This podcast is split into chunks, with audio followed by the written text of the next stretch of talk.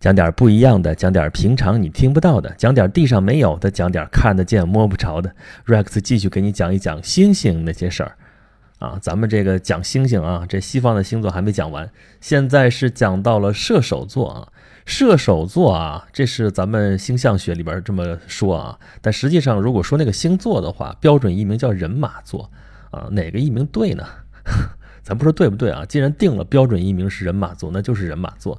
但是实际上啊，你要看是射手座或者人马座那个词啊，本身那个词叫 Sagittarius 啊，那 Sagittarius 分成两半来说，前面一半叫 Sagitta，Sagitta 就是箭的意思啊，箭矢啊，矢不就是箭嘛，对吧？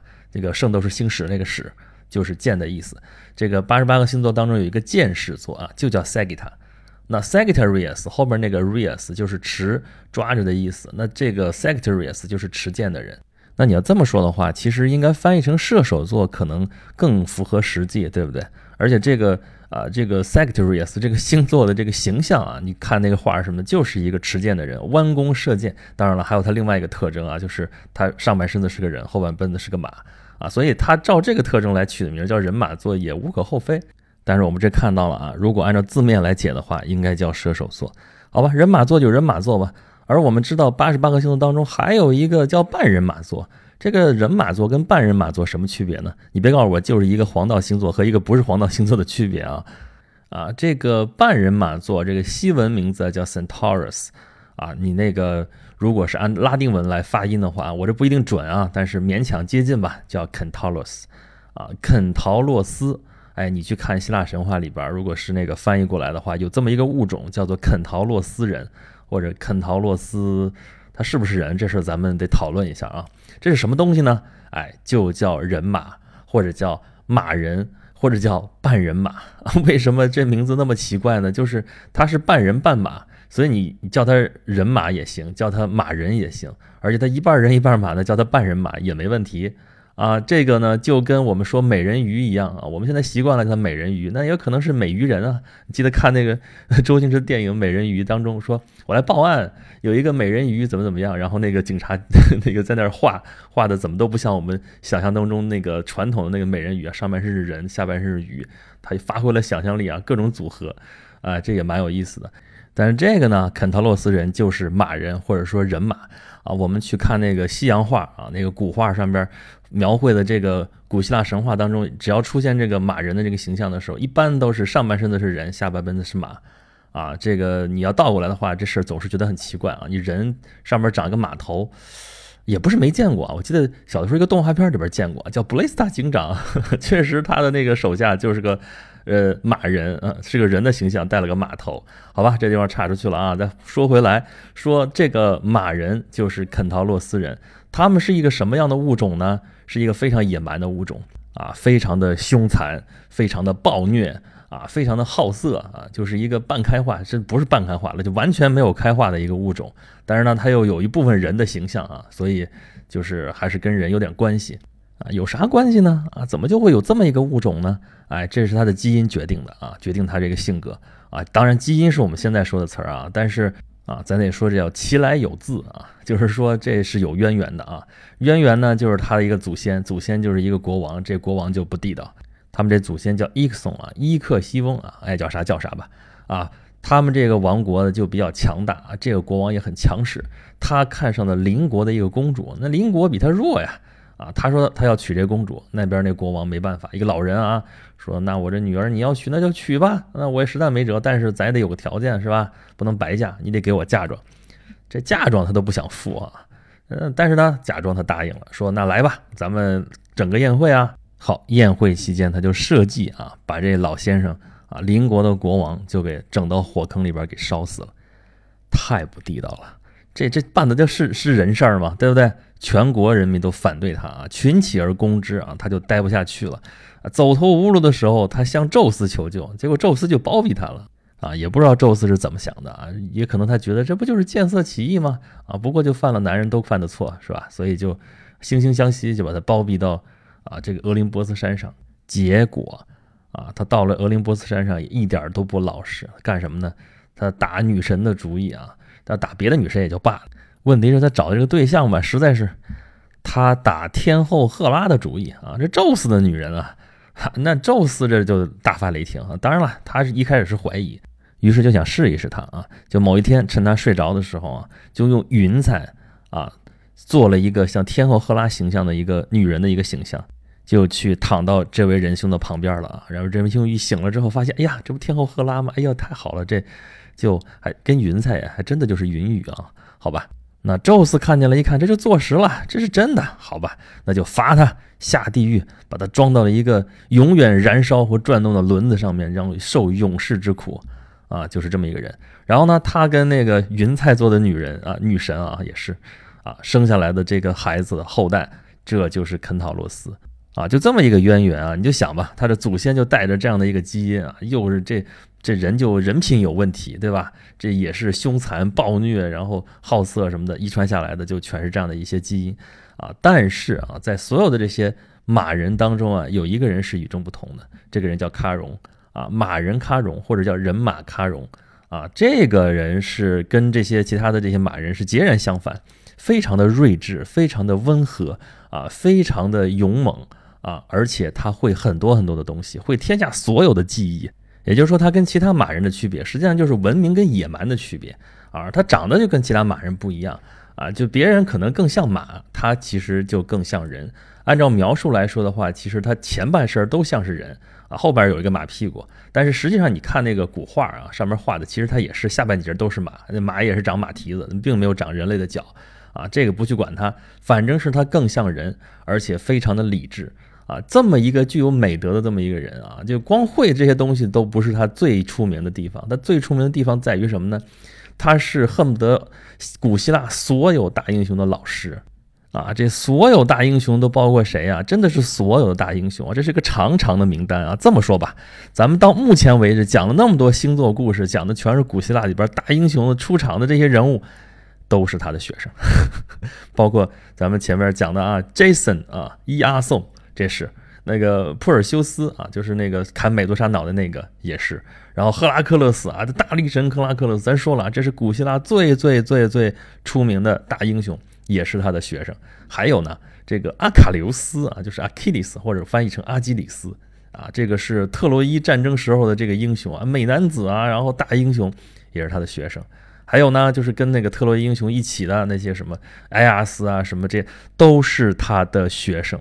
甚至啊，你要说刚才说这大英雄全都是武夫啊，全都是这个打起来比较厉害的话，那除了这些学生之外，还有一些就是跟打打杀杀没关系的一些学生，比如说咱们前面讲过那个蛇夫座了啊，蛇夫座那个人叫什么来着？Asclepius 啊，这是医神啊，就是医术都这么高明，也是他的学生，就是跟这个马人喀戎学的，还有什么俄尔甫斯什么弹那个琴，都是跟他学的。甚至阿基里斯也不是光跟他学打打杀杀啊，有一幅著名的画，上面画的就是马人喀戎在教阿基里斯什么呢？里尔琴啊，lyre 这么一个乐器，怎么样？这个人是不是太厉害了啊？所有大英雄的老师啊，而且这英雄这个差着辈儿呢啊，差着好多好多辈儿都是跟他学的，因为他有不死之身啊，他跟其他的马人还真不一样。他据说有一个说他的血统啊是从那个老的那个神克罗诺斯那地方来的啊，所以说他有不死之身，他长生不老的话就可以这跨越几百年上千年教所有的这些大英雄这本事各种各样的本事啊，一卜星算无一不精，这么一个厉害的人物，这么厉害的人物你能想到谁啊？比方说如果对应到中国的历史当中的话，你能想到有什么人跟他类似吗？啊，我能想到的是鬼谷子啊，鬼谷先生啊。这也是个传奇人物啊！这个人有没有都不知道，就这么传奇。如果真的有这么一个人的话啊，这个人大概生活在春秋战国时期啊，这个时间跨度比较长啊，因为不知道这个人是不是存在，也不知道这个人到底啊，如果有的话，活了到底多久？传说这个人就居住在云溪鬼谷，在这地方隐居，然后教出了好多厉害的学生啊，其中最厉害的学生包括啊孙膑、庞涓，还有这个张仪、苏秦，这是他最厉害的四个学生。啊，他是哪儿人呢？这事儿还真有点意思，好多地方都争他。咱们中国好多地方旅游嘛，都争名人故里啊。这个我两年前咱们从长安到长安的时候，就是路过邺城，咱不是去专门拜访那个邺城的废墟嘛？啊，那就在河北省临漳县，属于邯郸市管辖。临漳县啊，其实当时就在那个邺城遗址附近没多远，就有个地方号称是鬼谷故里。这就是其中的一个版本啊。不过当时我是没时间去啊。不过其实你去了也看不见什么东西。咱们早就说了嘛，中国的这个古迹嘛，年代那么久远，又通常都是木结构的建筑，根本什么也都剩不下来。何况这个鬼谷子离现在有个两千多年了啊，这完全是没有踪迹可寻。他的故里，你就听一耳朵听个故事就完了。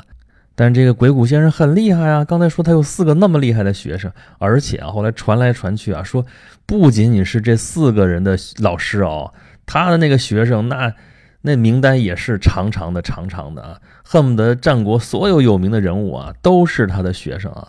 咱们。再多说几个，你看看都有谁啊？这个张仪、苏秦，这不用说了啊。这鬼谷子被认为是纵横家的鼻祖，那纵横家这个最出息的这学生，肯定就是张仪、苏秦，那没得说。那孙膑、庞涓应该算什么？应该算是兵家啊。那就是说，鬼谷先生其实用兵也是出神入化。那还有什么学生呢？传说这什么商鞅、李斯、吕不韦、白起、李牧、王翦、徐福，甚至还有毛遂自荐那个毛遂，什么啊，这个助越国称霸的范蠡。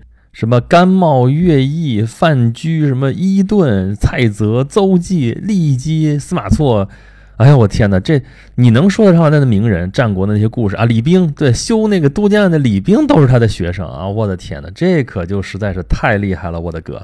所以真真假假，假假真真啊！他据说有五百个学生，如果这五百个学生都是这个数量级的，那他真的是太厉害了。那你说是不是可以跟咱们刚才说的这个马人卡戎有的一比了？啊，马荣喀荣手底下，当然了，他手底下都大英雄，都是国王，都是出来啊开山立派，到一个地方直接占山头的。但是这个鬼谷先生这些啊这些名人啊，都是王佐之才啊，都是辅佐霸主的这些人才，这其实也不逊色啊。所以我觉得，那这个马人喀荣可以这么说啊，这是仙界鬼谷子啊。这俩人其实我觉得最厉害的，还不是说他们教了多厉害的学生，而且关键是这些学生互相这专业都不一样，都不挨着。啊，如果从这个意义上来说的话，我觉得还有一个人物跟他们差相仿佛啊，谁呢？啊，这个人就不是历史人物了啊，这是金庸小说里边的人物，就是不知道大家记得不记得啊？就《天龙八部》里边啊，这萧峰为了救阿朱啊，要去找一个神医救他，这个神医叫做阎王敌薛神医薛木华。哎，咱们通常看书的话就薛木华，但实际上人家解释的很清楚，他叫薛木华。他是仰慕的是华佗，所以他肯定读薛木华。好，这是神医，但实际上他有个师傅，但他被逐出师门了，因为这个 他的师傅跟丁春秋是师兄弟啊，为了怕他这些这个徒弟卷到他们这个师门的这个灾难当中去，把他们全部逐出师门。这个薛神医的这师兄弟都是干什么的呢？都什么专业呢？反正跟他专业不一样，都是干嘛的呢？有那个精研音律的，弹琴的，对吧？有这个专门下棋的。有专门寻章摘句做文章的，有练书法的啊，有学土木工程的，有学画画的，还有学唱戏的。反正你看着跟武功是一点都没关系啊！就这么八个人，他的师兄弟号称函谷八友，他们被逐出师门，但是仍然凑在一块儿。倒不是说这函谷八友有多么英雄了得啊，跟那什么马仁喀荣教出来的学生和那鬼谷先生教出来学生不是一个数量级的啊。但是呢，就是学的这个杂呀。还真是有点像啊！他们这老师叫苏星河，是聋哑先生啊，就是不肯说话啊。其实他会说话，但是跟那个丁春秋打过赌啊，不能说话啊，不说话就没事儿，一说话就全是麻烦。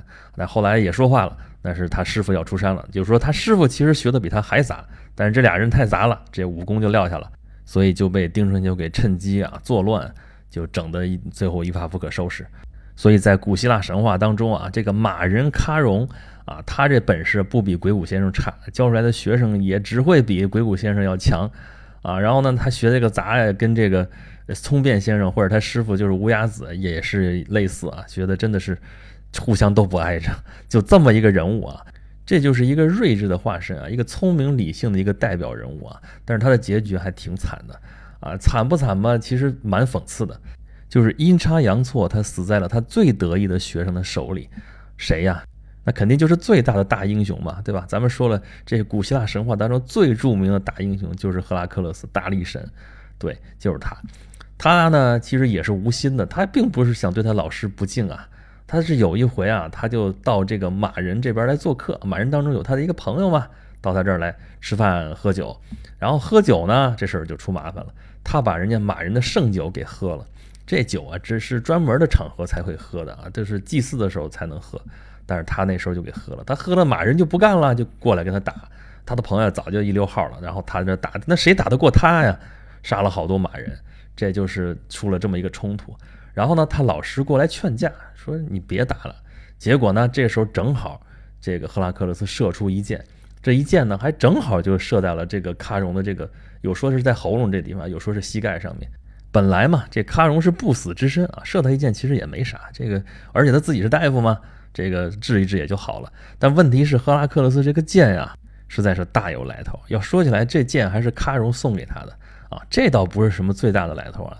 最大的问题在于，这赫拉克勒斯当年不是杀死了那个九头蛇许德拉吗？还记得吗？咱们前边这个星座故事之前讲过啊，讲狮子座的时候讲过啊。他要干十二件伟业，第一件事儿把那狮子给杀掉，第二件事就是去杀死这个九头蛇许德拉啊。咱们这故事前面讲过，这就不再重新讲了。总之，他杀死了九头蛇许德拉。可是杀完了还没完啊，他总得拿点战利品，对吧？杀死了那头狮子，就剥下了皮当他的盔甲了。那杀死了这个九头蛇，那蛇有什么用，对吧？那蛇本身是毒蛇，有毒气，有毒液，他那个毒液就把那个剑在里边淬了淬毒，所以呢，他那个剑只要擦着，这人就死了啊。其实这个赫拉克勒斯最后倒霉就倒霉在这个毒液上面啊，那是后话。但这一次啊，他一不小心就射中了自己的恩师。刚说了，这个喀戎是有不死之身的啊，但是不死并不代表不中毒啊。这时候中毒了之后痛不欲生，那还真不如死了呢。可是他就是不死之身又死不了，怎么办？这个难受啊！这个赫拉克勒斯看着也替他难受。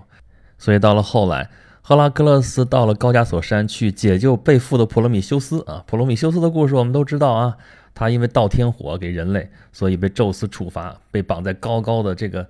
高加索山上啊，有一只鹰过来，天天啄他的肝脏。那肝脏呢，有再生功能比较好，每次啄完了又长出来，长出来再被啄，就这么日复一日啊，实在是一个痛苦的折磨。那赫拉克勒斯过来就一箭把那只鹰给射死了啊。然后喀戎知道这事儿之后，就请求宙斯说：“你把我跟普罗米修斯换换吧啊，这样的话他也解脱了，我呢也不要我的不死之身了，我到那儿去替他，然后你就让我死了吧。”这宙斯一看，实在也是难受，他对这个毒液也没辙，怎么办呢？就答应了他的请求，让他死掉了。但是如此英雄了得的人物，怎么可能寂寂无名呢？啊，于是跟其他的英雄一样，他死了之后被升到天上，化成了星座，这就是射手座或者说人马座。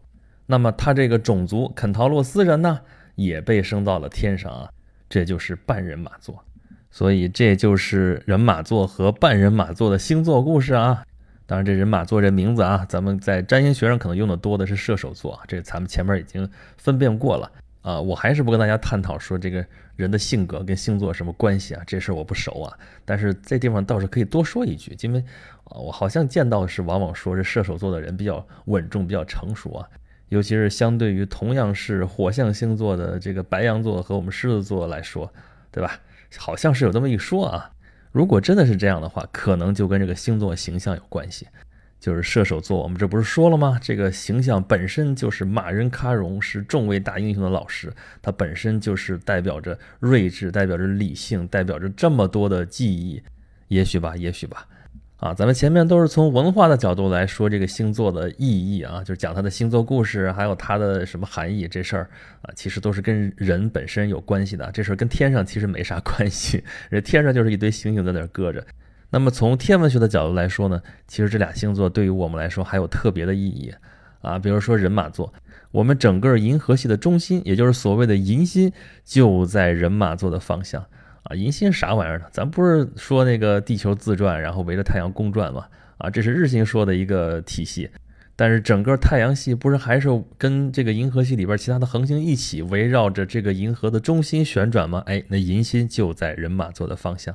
那么半人马座呢？啊，半人马座里边有一颗星星叫比邻星啊，就是天涯若比邻嘛，比邻星，离我们太阳系是最近的一颗恒星啊，有多远呢？